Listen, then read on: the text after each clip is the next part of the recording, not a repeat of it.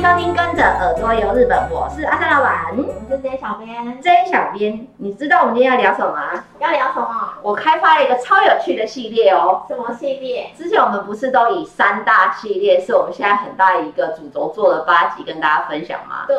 我发现我们还可以再另辟一个战场，就是有趣的日本第一。这个应该也真的很好聊。对啊，因为日本很多就是很喜欢写日本第一大什么什么，日本第一什么什么什么的。然后呢，我发现他们有那种真的像是经济部的那个调查，嗯、就会去呃告诉大家每年做那个真的是有凭据的统计，不是随便的那种网络那种小小的调查报告哦。他、嗯、是会选出说，比如说最爱吃拉面的县是哪个县？或者是说便利商店最多的县是哪里？嗯，然后或者还有我觉得很有趣是最爱美乃滋的县是哪里？最爱美乃滋，因为我觉得日本人其实蛮爱，就是他们都有分什么酱油派，然后美乃滋派这种，所以最爱美乃滋居然这里列入一个统计，我觉得很好玩，真的蛮有趣的。那你有没有知道什么有趣的日本第一可以跟大家分享？我最近就是看那个电视，日本电视的一些节目的时候啊，嗯、然后就是他们有聊到那个长寿的这个议题。哦，大家都知道日本人就超长寿的。对，因为好像以前很有名，不过什么金银金银婆婆，我跟你说。但是我后来发现呢、啊，金银婆婆曾经是世界纪录里面的就是最长寿的双胞胎，嗯，但是在前两年被人家破了，被更新了，对，被更新了。后来前两年换成另外两个婆婆，嗯，但是因为那另外两个婆婆 maybe 就没有经营婆婆那么活泼，那么有娱乐效果，嗯，所以她的名声就没有那么大，就没有被，对对对对对对对。但是好像那时候我看到新闻的时候很好笑哦，她的那个。金银婆婆的那个记录啊，被现在新的一任，因为我有点忘记在哪里了，被新一任的这一对双胞胎超过，只超过了一百多天而已，就他也只比金银婆婆们多了一百多天。那所以可见，就是金银婆婆真的很厉害，真的很长寿啊！而且他们那种其实我觉得都有一点点，那叫什么遗传吗？嗯，连他们的子女都偏长寿哎。哦，你讲到这个，可是我没有去查金银婆婆她是哪一个县。金银婆婆，我忘了她是哪里，但是他们都一百零七之类的，嗯、然后他们的小孩啊都八九十岁以上哎，哇，那平均应该也就是真的还是，所以我觉得应该都有点像是遗传。然后我觉得金银婆婆也很可爱，因为我刚好看到那个新闻的时候，他们就会采访金银婆婆说，比如说你这次获得了三百万的奖金，然后请问就是你们要怎么运用？然后金银婆婆就回答他说，两百万。就是会拿去捐，然后记者就说：“那请问剩下一百万你要怎么样？”金银婆婆又说：“等我老了的时候用。”哇！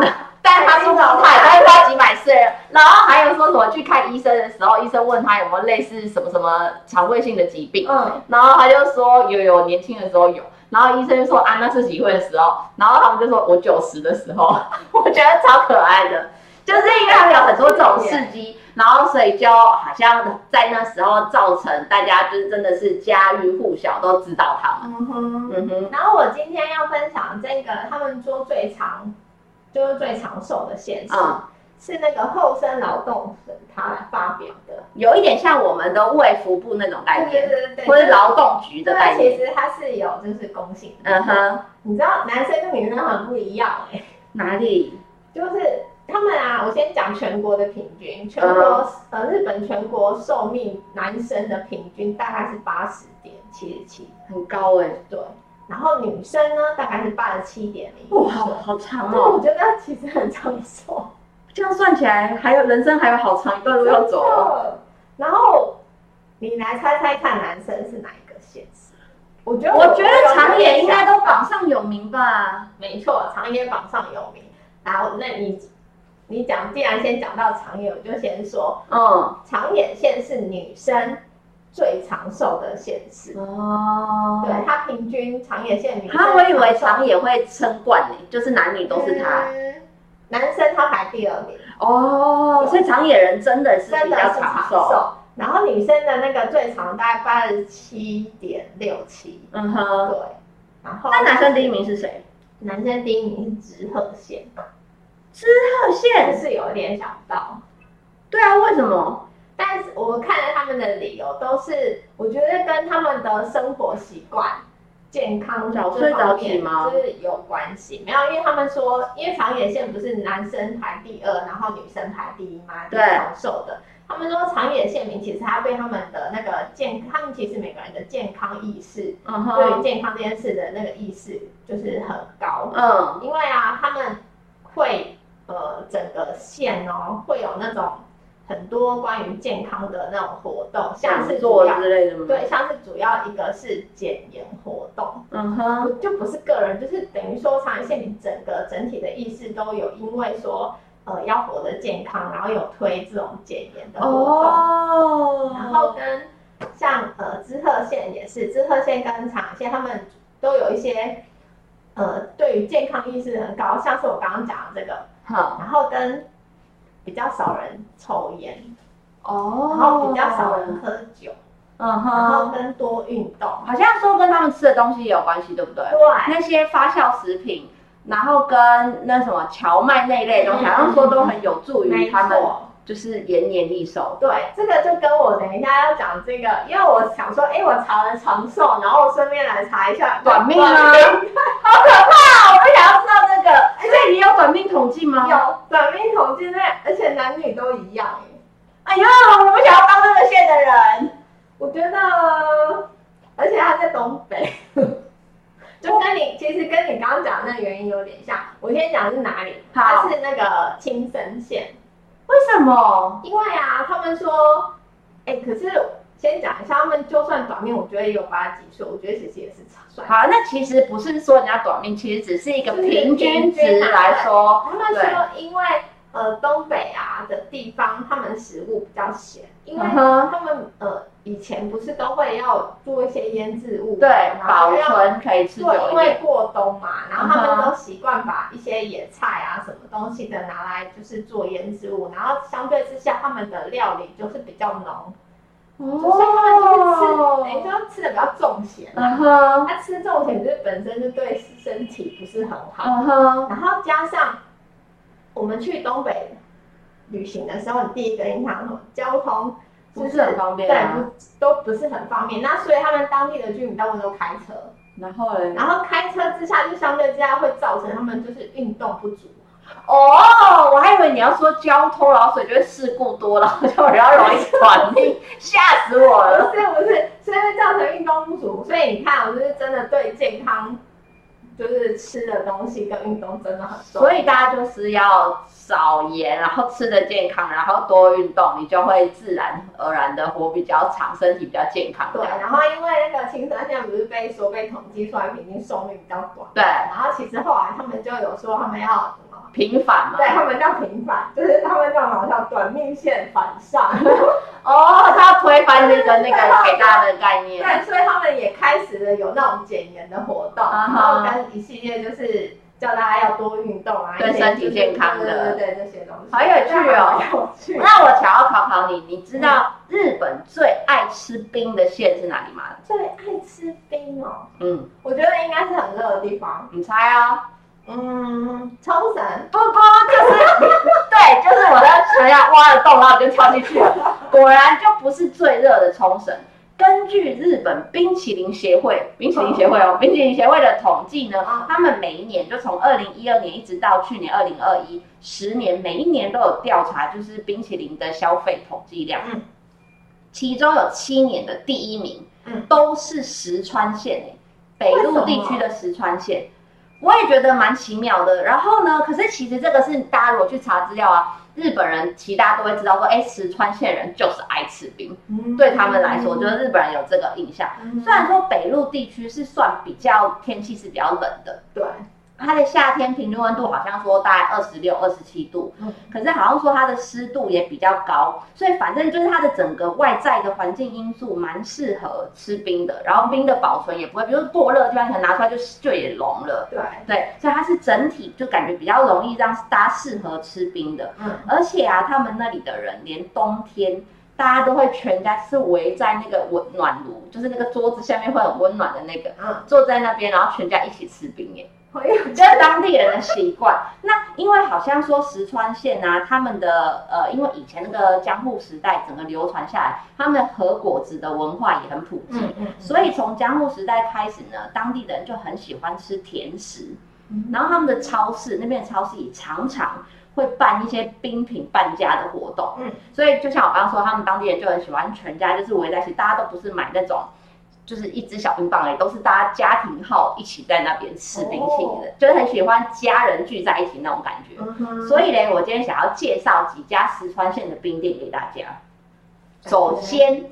就是适合拍照打卡的冰，我觉得这个大家一定都会知道，可能也有听过。嗯有一间叫做博一的公司，不是高雄那个博二那个博，是金箔的箔。那你知道我要说什么了吧？是金箔冰。没错，它就是一间做金箔的工艺起家的。嗯然后呢，他因为希望可以让所有的人在食衣住行日常生活中都可以接触到金箔工艺，所以在他们公司就做了一个那个叫博桥馆，金箔的箔，然后。很巧巧合的那个巧，博桥馆这个观光设施，那你只要去到那边，你就可以吃到金箔双麒麟。跟你们说，哦、你们不要以为那个金箔双麒麟只是撒金粉或者是一些碎片，不是，它是一张像你那个色纸折纸那么大张的那个金箔，规个大的就贴在那上面，包着那个霜淇淋。我有在电视上看过。对，然后因为这个东西啊，据说它本来是要纪念那个北陆新干线开通的限定商品。嗯哼。结果没想到推出来之后实在是太吸睛，就是大卖。对，大卖，然后就变成了就是随时都会有的。然后，但它没有很便宜啦。他们取呃公司的名字的谐音博音，它卖八百九十一。哎呦，八百对，然后八百一九十一块日币，嗯、然后到那个我刚刚说的那个博桥馆啊，还可以做一些像是贴金箔的体验，嗯、然后推荐大家不要除了吃那个冰打卡以外，你还可以去买，据说连京都艺妓都很喜欢的金箔稀有面纸。哦，这是吸了，听起来就是很奢华。你说有金箔，我不知道，我没有用过，我只是觉得就是整个金箔系列的就好吸引我，我想要去试试看。可是觉得有点浪费哎、欸，因为如果它上面是有金箔，然后拿来用吸油面纸，有点浪费。不会啊，你的脸就会闪闪发亮，多好。另外，我要推荐大家一个，这个就是比较属于大人口味的冰。嗯哼，大家去石川县去金泽这个地方，一定都会去兼六园这个景对这个景点。它呢，刚好也是日本三大名园之一，所以有机会下次在三大系列跟大家分享。在那个兼六园的附近，有一间绿布式的手冲咖啡专卖店，它叫做金泽屋咖啡店本店。它就在那个兼六园旁边有一个金泽城公园的外围，就好像走过去大概五分钟十分钟就到了。那这间咖啡店它是主打它用来自世界各地的咖啡豆，然后他们全部都自己烘焙。然后手工选豆研磨，我觉得很厉害。是我看资料，他是写说他们只卖就是烘完一个礼拜以内的豆豆，就是真的很新鲜的提供的对大家。那虽然说我不是很爱喝咖啡的那种，不是很了解咖啡的达人，但我想要推荐的原因是因为他们的夏季限定咖啡剉冰，很它它很可爱，它是一碗，然后下面是放碎冰当基底，那上面呢有。两座，你就想象有两座山，有一座山呢是浓厚的、微微苦的浓缩 cream，嗯，咖啡口味的，嗯，然后呢再配上另外一坨山呢是甜甜的棉花口感的双淇淋，嗯哼，总共有两坨山在这碎冰上面，嗯，然后它上面会撒上他们自己烘焙的咖啡豆做的羊羹果冻。哦，所以你同时吃的时候，你就可以吃到很多口感。你有那种绵密的那个 cream 的那个口感，嗯、然后也有那个冰的那个凉凉的那个感觉，嗯、然后又可以吃到有点脆脆的那个果冻的那个，然后下面又有碎冰，就是整个一碗你可以同时尝到很多不一样的感觉。感觉听起来很厉害。对啊，可以吃冰，然后又可以吃到羊羹。嗯，而且因为石川，它其实你刚刚说和果子什么也都很有名，对，感觉它的羊羹应该是很厉害。对，然后它旁边还附了一小杯的浓缩咖啡，所以你也可以把它淋上去，就是整个吃起来真的就比较佛大人口味，就是用咖啡苦甜苦甜的那种感觉。但是就是我刚刚有说它是夏季限定的，不是随时都有，所以你想吃有点要碰运气，就是看你人品去有没有买。觉得现在什么都要看人品，真的是有点讨厌。那我个人呢，就是属于那种人品比较不好、很容易共辜的那种人，所以我最后要推荐大家一个是我自己想要吃的，然后你基本上不用碰运气，你去应该都会有的。嗯，它是在金泽的东茶屋街，然后有一间叫做甘味咖啡茶 U，那个 U 就是泡汤的那个 U。嗯嗯。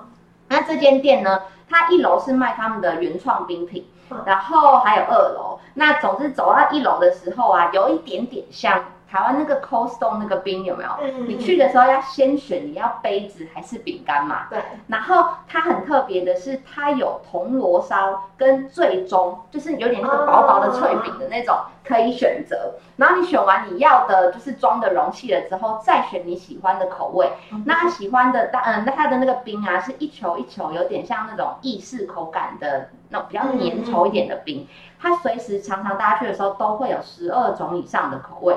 然后你不要想象都是很简单，什么草莓、巧克力这种哦，它是都是他们当地特色的结合的口味。比方说，他用他们在地的酿造厂的酱油去弄出酱油焦糖口味，然后或者是用跟味增店配合做出味增奶油 cheese 口味，嗯，或者是它可以跟发酵食品店配合，然后又做了甜酒红豆口味，所以就是是十二种很特别的口味可以让你去挑选。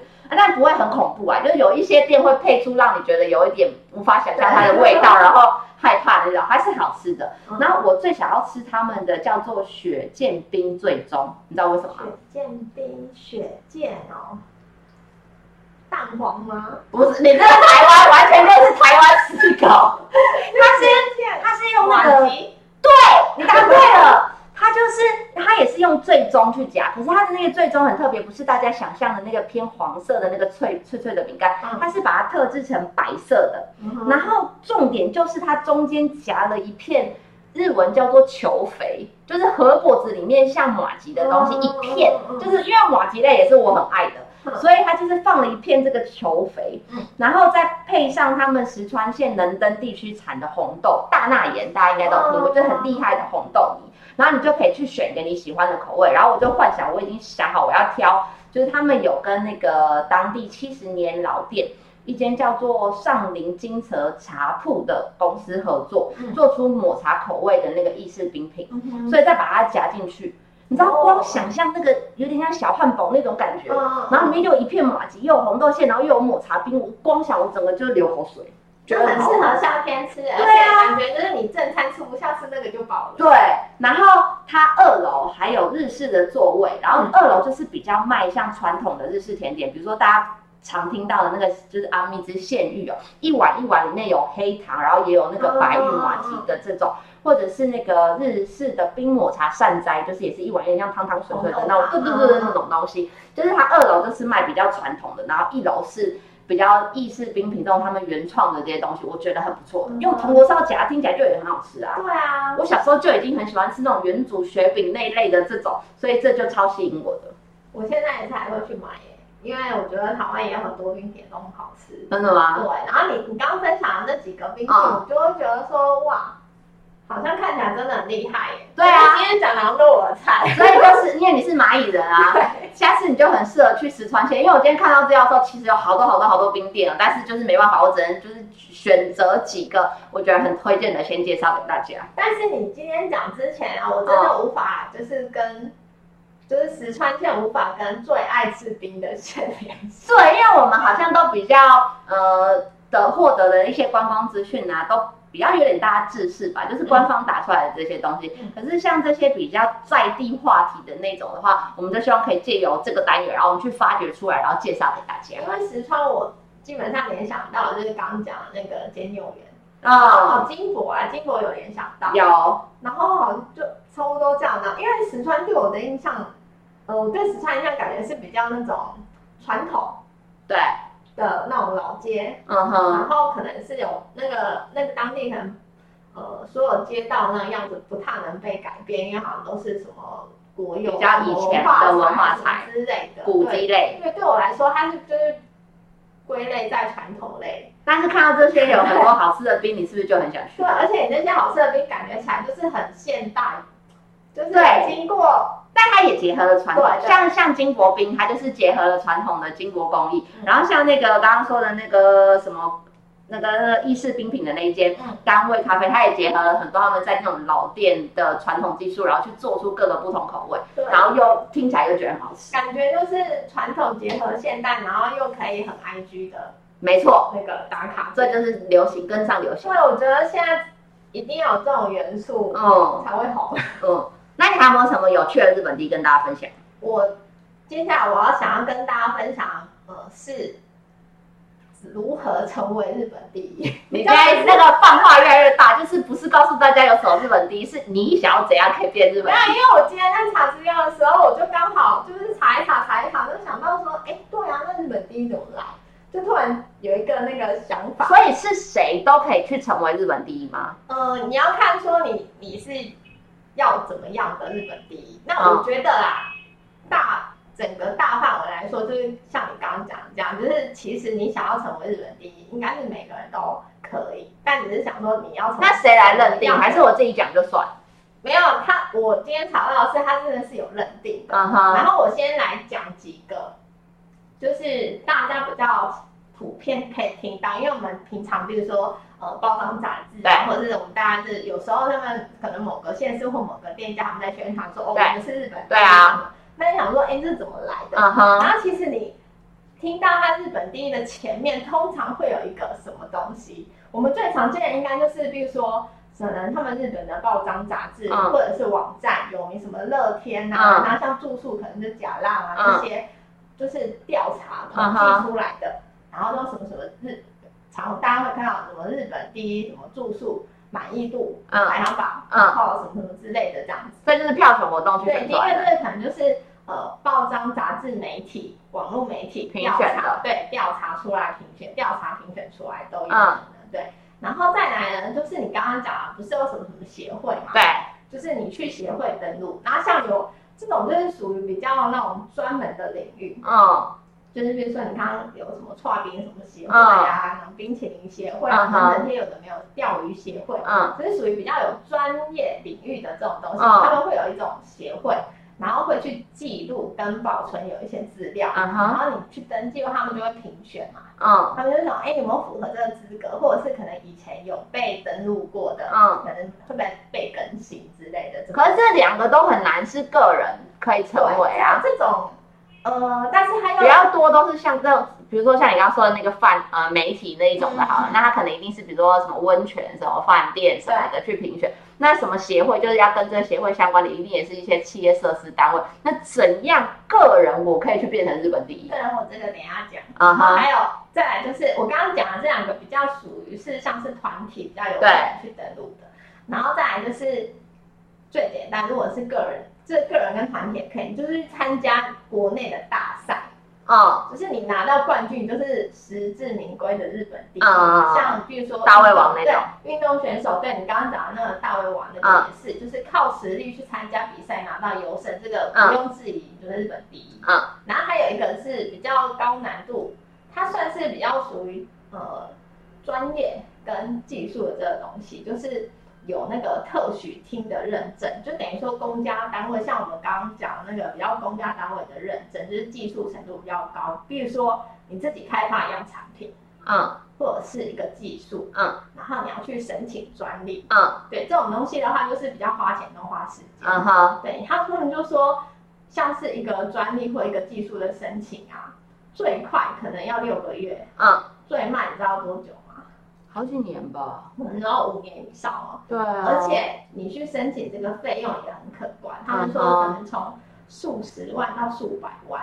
哦。然后我刚刚讲的这四个东西，这四项啊，比较像，呃，就是对于一般人来讲比较遥远，对，比较遥远，然后比较不可能达成的东西。对。然后我接下来要介绍这个，嗯，就是你去申请。即便无论你是个人或者是企业单位、团体什么的，都很容易可以去登录。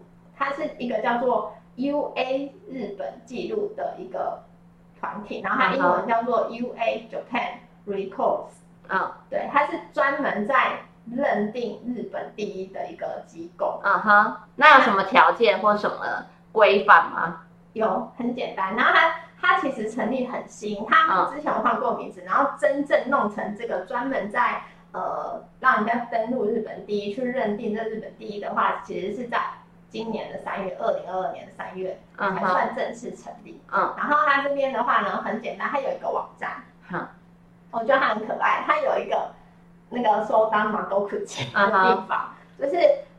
他主要这个机构为什么会有这个机构呢？他们就说希望这个机构的那个主旨就是说，他希望日本人很多人可以比较有自我肯定。嗯哼。然后呢，未来的愿景说就是希望透过呢，呃，这一个日本第一的认证，然后让每一个人都变得很有自信，然后会创造一个很有活力的，很有活力，很有 对，很有就是。自信很有活力的一个社会，uh huh. 我觉得它是一个就是蛮正面的。嗯、uh，huh. 主要还是说那个主办主要呃，就是说因为日本像很多人就是会想要跟大家一样嘛，因为你看日本人跟你就是不喜欢出风头，嗯、uh，huh. 想要就是跟大家都一样，如果不一样可能就会比较自卑什么的，uh. 然后。很多人的就是生活比较苦闷，然后为了要让每一个人每一个人的那个展现自己，对，展现自己要更有自信，所以他们就是出现了一个这样的一个机构。嗯，然后呢，你无论你你想要申请什么，你可以去跟他商谈。嗯哼，无论你的目的是，他可以接受智商。对，比如说呃，我想要呃，可能增加自己的自信，然后我想要拥有一个什么。很厉害的专长可以去，他会帮我发掘吗？就是，那就是说他会可以跟你，就是跟你商谈，然后可以说，哎、嗯欸，那你可能可以来做怎样的一个，这个适合你，对，就是你的专长，对，你的专长是什么东西？然后呢，他就可以商谈，就说，哎、欸，那我们来创一个这样的东西，然后你去做这件事情，然后你就可以成为。那现在有什么有趣的已经被登录的日本第一吗？我觉得蛮多的哎、欸，比方说，比方说。嗯，我觉得很简单的这个很有趣，跟我比较有关系的。什么？就是我看到他有一项登录是有一位呢女生，嗯，她收集杰尼斯阿拉西的那个周边，嗯哼，的品相数，日本第一，真的假的？真的，这个好像我们小时候。就是我们那个年代看电视的时候，很常会去采访一些，比如说收藏超多 Hello Kitty 的人家，嗯，或者是收藏很多什么什么什么什么玩偶的人家，然后他的整个房间整个里面，所以是类似那种概念。对，然后他这个女生她是住在福冈县，然后她目前登录是她最多，可能以后会跟跟跟。对，所以我想说是可以推翻他吗？可以，就比方说我看他那个名单，然后我就觉得没有这个人，然后很强啊，我比他强，然后我可以去整他。你问到重点了。好，我先讲这个人，他说他有九百七十八种类，然后呢，他登录的时候是两千二零二一年的一月十五号，很新耶，对，很新。然后呢，他呃那个这个机构的网站上面，他就会有那个记录嘛，记录栏，然后他就说，哎，这一项记录的那个基本资料，保持人，对，保持人，他记录是谁？对对。好，他有一个比较简单的资料，呃，资料在上面。然后呢，他刚刚下面有个按钮可以挑战，没错，挑战他。没错，这个他就是有一个按钮，然后就是比如说，哎，我觉得我可能比他多，你想要挑战，你就可以按那个按钮之后呢，就会有一个申请表，嗯，然后申请表呢，你就可以写上你的一些基本资料，然后送出去。好有趣哦，就会有人来跟你联络，嗯哼，那他可能就会帮你经过核定，对后面的一些认证核定的确认，你可不可以推翻他有没有转正，就可以那个哦，好好玩，但很有趣。我觉得这样子的表反而就比较有公信力啊，就是因为不是他说了算，是还可以去争取，然后可以有更新他记录的这个方法。而且我我觉得它上面有很多一些有的没的项目，就蛮有趣的。还有什么？我觉得蛮正面的是。这个可能可以促成一个人，呃，去努力一件事情，嗯、然后要一直去更新。他挑战可能被被挑战了，然后可能又我要再把它拿回来。我就看到有一个人，他很奇怪，他好像是那种可能是跳绳的专家，嗯，他就是连续哦，嗯，就是有挑战，比如说什么三十秒可以跳多少下，一分钟跳多少下，然后跟什么就各式各样的跳法，然后很多记录，然后都看到有他。哦，而且他好像一直在自我挑战，因为我去看，我想说奇怪，这个人的那个照片怎么一直出现？不一定是别人推翻你，你也可以自己一直更新自己的记录。对，然后我就认真的看一看，就是他就写说，比如说二零二一年他的这个项目是几项，然后你可能就是看到隔年他又在进步了，可能同样的项目，然后他又在挑战，然后可能又在就是他自己更新自己，啊，我觉得这个好像也是一个呃自我成长啊的一个方式。然后我挑了荣誉榜的概念，对，我挑了几个我觉得蛮有趣的。刚刚讲的是那个迪斯，啊，不是。杰尼斯的收藏，然后也有那个。杰呃迪士尼收藏。这个应该哦，这个人收集蛮多，这很难呢。他收集了一千五百七十八项，这种疯的人很疯啊。目前最多的项目，那个迪士尼周边收集，嗯，对这个，然后还有还有一个我觉得蛮有趣的是，嗯，有一个小孩，我觉得他这个记录，我不晓得为什么他登录这这个记录，但是我觉得蛮有趣，他就是。在一支铅笔上，嗯，雕刻 A 到 Z 的英文字母，雕在一支铅笔上，怎么那么妙？是一个十五岁的小一个弟弟，嗯哼，对，然后他就是日本第一的这个记录，嗯哼，就觉得很有趣。然后那这个要怎么评？就是只要谁雕得上，还是比速度，还是比什么年纪？对，还是因为他的评比没有没有写说他到底是怎样的评比，嗯，对，但是。就是可能是要去问那个评审单位，但因为我就我就跟他讲说，你可以去跟那个商谈啊，嗯、就是我今天可能单位问，我今天可能想要做一件事情，或者我想要成立一个有没有人已经做过了？对，当成这样公司的卖点，嗯、或者是说，哎、欸，我可能要呃参加，比如说就职还是怎么样，嗯、我想要有一个很厉害的头衔，那我有可能就可以去。哎、欸，你说的这不错，这可以拿去写在履历表、欸，哎。这听起来就很厉害啊，写在履历表里面。然后我在查这个资料的时候，我意外发现到一件事情。什么？大家都知道我有爱辅导的人。嗯哼。我意外发现一件事情，它有一个日本第一。嗯。日本第一滑水道。你是说有水上乐园那个滑水道吗？对，你知道是哪里吗？你说是福岛最多吗？福岛日本第一长哦。长哦。嗯。是，所以是夏威夷吗？没错，哦，是哦，夏威夷度假村。对，日本夏威夷，呃，福岛县的夏威夷度假村，它其实是一个温室的一个那种水上乐园。嗯。然后我今天很上，因为我从来没有做，我我就不太玩水上的东西，所以我不太会去注意那个东西。嗯哼。然后我今天才发现，原来它是日本第一长的滑水道，它有多厉害？它的那个全长两百八十三公尺。嗯。然后它的超超长，它的高低差有大概四十点五公尺。哇！你知道四十点五相当于十层。对啊。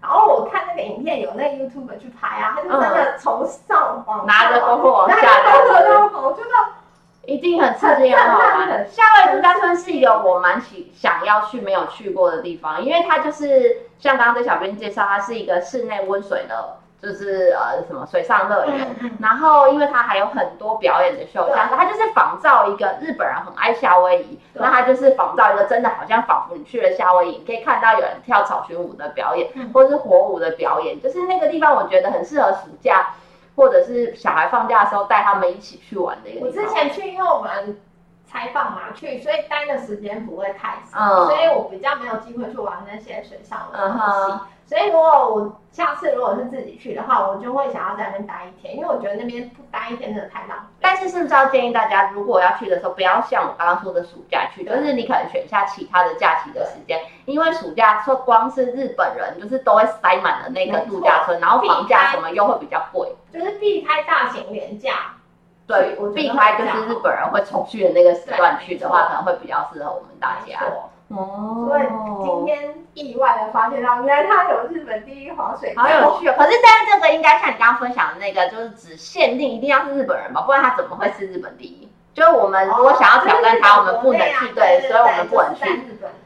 好吧，希望台湾也可以有一个单位去创一个这个，让大家去登录，增加我们的自信，然后弄台湾第一，我们去来找找看，说不定。那以上呢，就是我们今天想要跟大家分享的内容。如果有任何想要跟我们小编说的话，都可以让我们的 FB 日本旅游推广中心私讯给我们，或是到我们的官网 JTC 一七 GOJP.com JTC 一七 GOJP.com 有我们各个平台像是 IG 啊、Line 啊、YouTube 的连接，欢迎大家持续追踪我们。今天的节目就到这里喽，拜拜。